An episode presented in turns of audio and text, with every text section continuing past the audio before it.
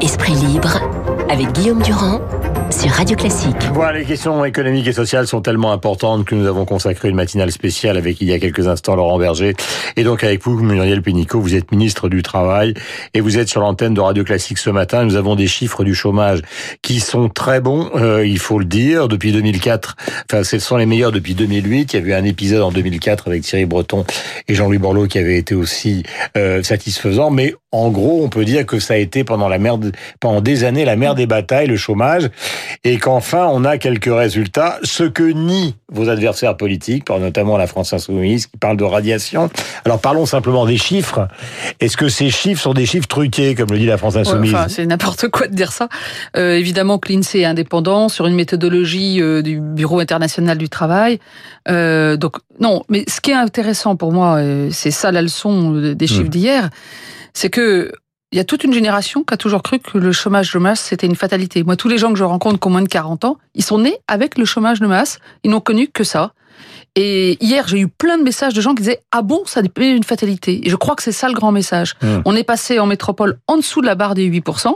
Et je me rappelle, il y a deux ans et demi, on nous disait le chômage structurel est à 9. Mmh. Non, le chômage structurel, il est plus bas. Et euh, je crois que c'est les efforts euh, combinés euh, qu'on a fait sur l'imposition du capital, sur la baisse des charges, sur la formation. On investit comme jamais un million de chômeurs formés cette année, sur l'apprentissage. Les CDI, les radiations au même niveau qu'avant. On n'a on pas changé le niveau de radiation. Oui, mais c'est faux, c'est du mensonge. Vous savez, ils mentent, ils mentent tout le temps, donc c'est un mensonge de plus. Oui, mais ça crée un climat.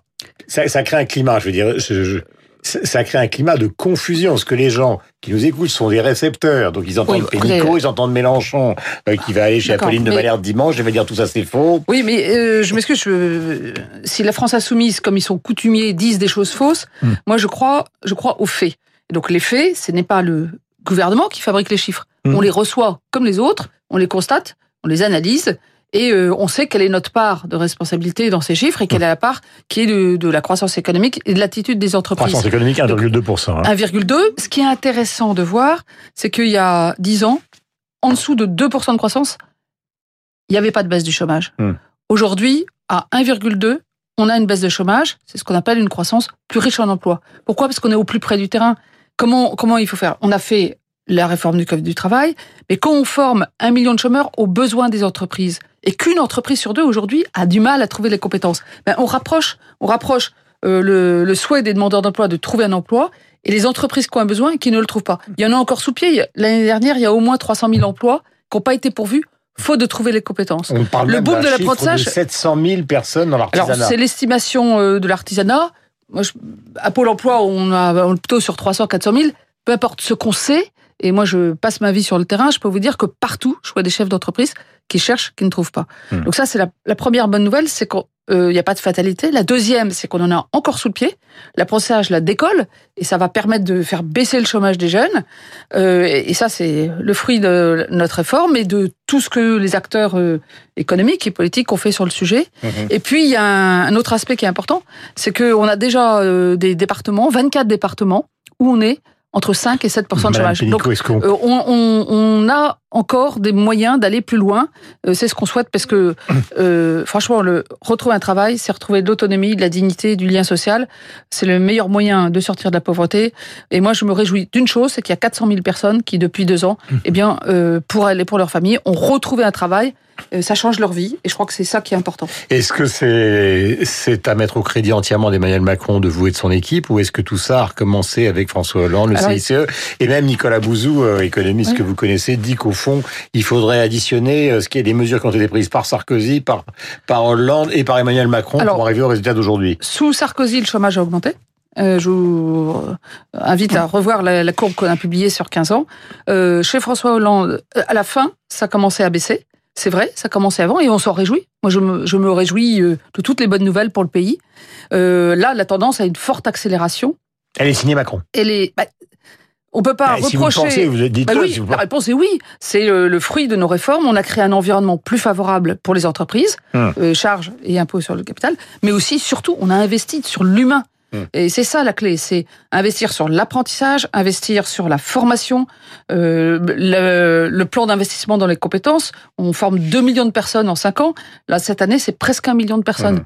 Donc ça, ça, ça, ça de l'effet. Il faut continuer pour que ça soit vrai sur tous les territoires, dans tous les départements, dans tous les bassins d'emploi. Euh, je, je, suis ravi de vous accueillir ce matin. Je, je disais ça pas par flagornerie, mais parce que vous savez très bien que l'une des complexités de la situation politique que connaît votre équipe, c'est qu'à la fois vous avez des résultats économiques et comme le dit Alain Duhamel, il semble qu'il y a un logiciel économique qui soit assez clair dans le domaine de la compétitivité, qui est compétitivité des entreprises pour relancer justement le marché de l'emploi, qui, qui est un logiciel qui fonctionne justement dans l'équipe d'Emmanuel Macron. En revanche, euh, c'est Duhamel qui avait lancé euh, cette phrase avant qu'elle soit reprise par le par euh, le président de la République devant la République en marche.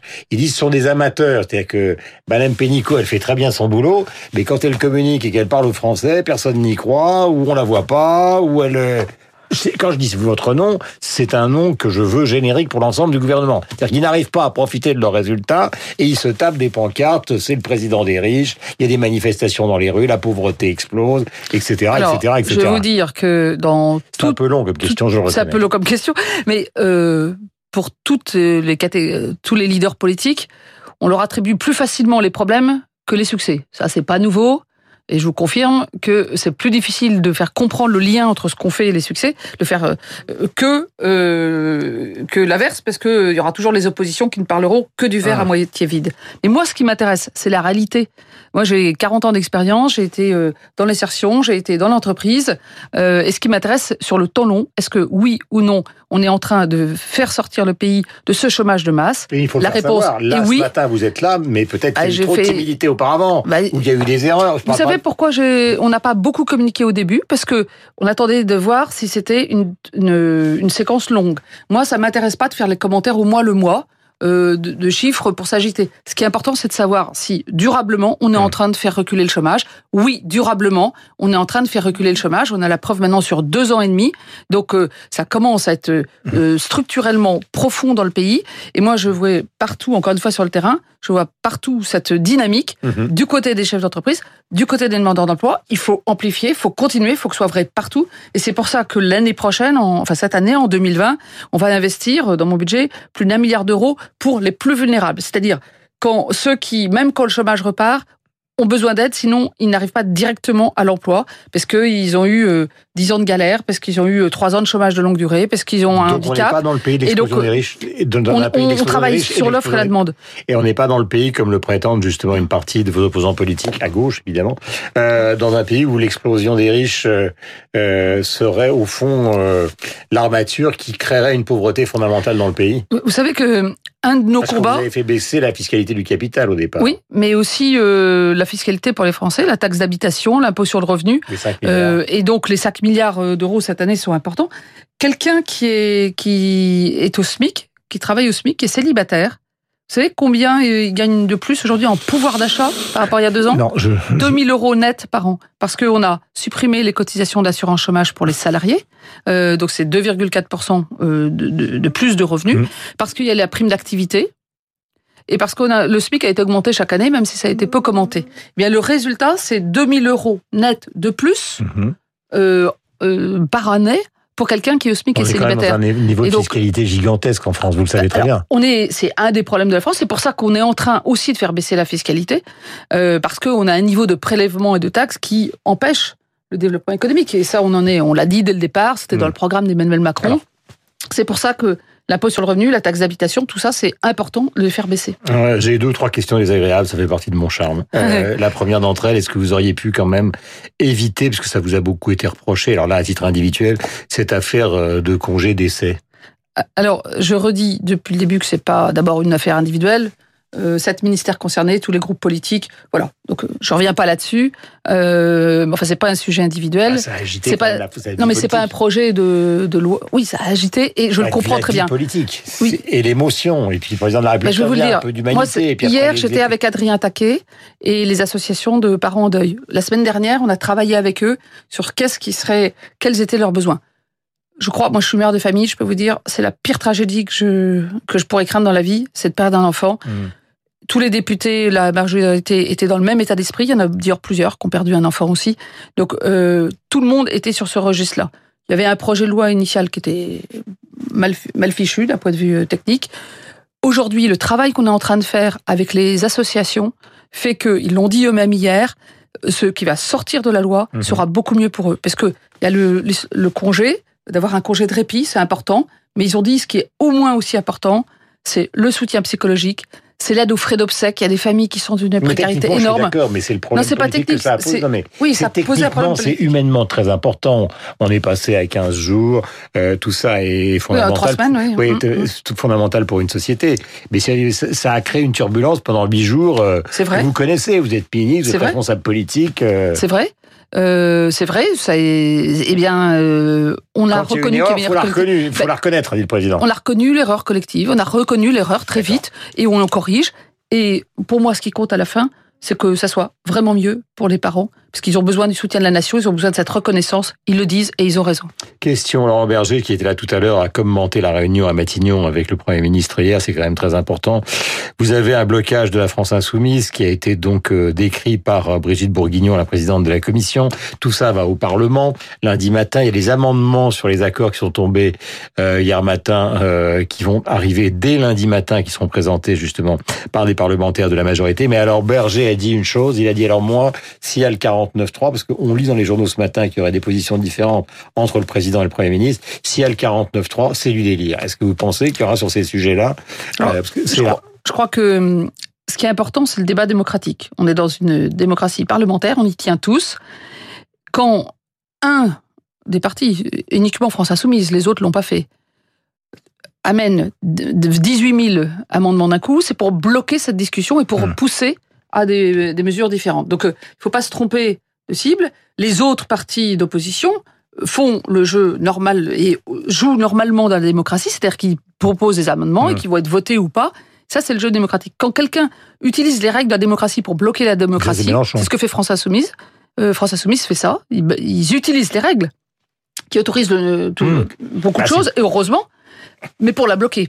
Donc je crois que la question, c'est est-ce que euh, on, ne, on considère que c'est le sujet du gouvernement S'ils vont trop loin, le 49-3, il faudra bien. Ben, C'est ce qu'ils c'est ce qu'ils cherchent en tout cas. Euh, le problème, c'est qu'à un moment donné, s'ils bloquent, Oui, d'accord, mais. mais ils bloquent, ils bloquent aujourd'hui le débat parlementaire, Mais- de fait. mais- Vous voyez, moi, les, les- tous les amendements qui ont été Mélenchon, Ce qui déposés, n'est pas le cas. Qu'est-ce que je fais? J'en rajoute, j'en rajoute, j'en rajoute. Oui, vous, vous, vous pousser à mettre le 49-3 et reprendre la grande antienne de la France insoumise. C'est une dictature. Regardez, ils empêchent le débat parlementaire. Moi, ce que je constate, c'est que même les amendements des oppositions n'ont pas pu être débattus pour une grande partie d'entre eux en commission. Parce que Mm. France Insoumise bloque non seulement les, les textes du gouvernement, mais il bloque les amendements de l'opposition. Donc c'est vraiment pour moi une, une atteinte au bon fonctionnement.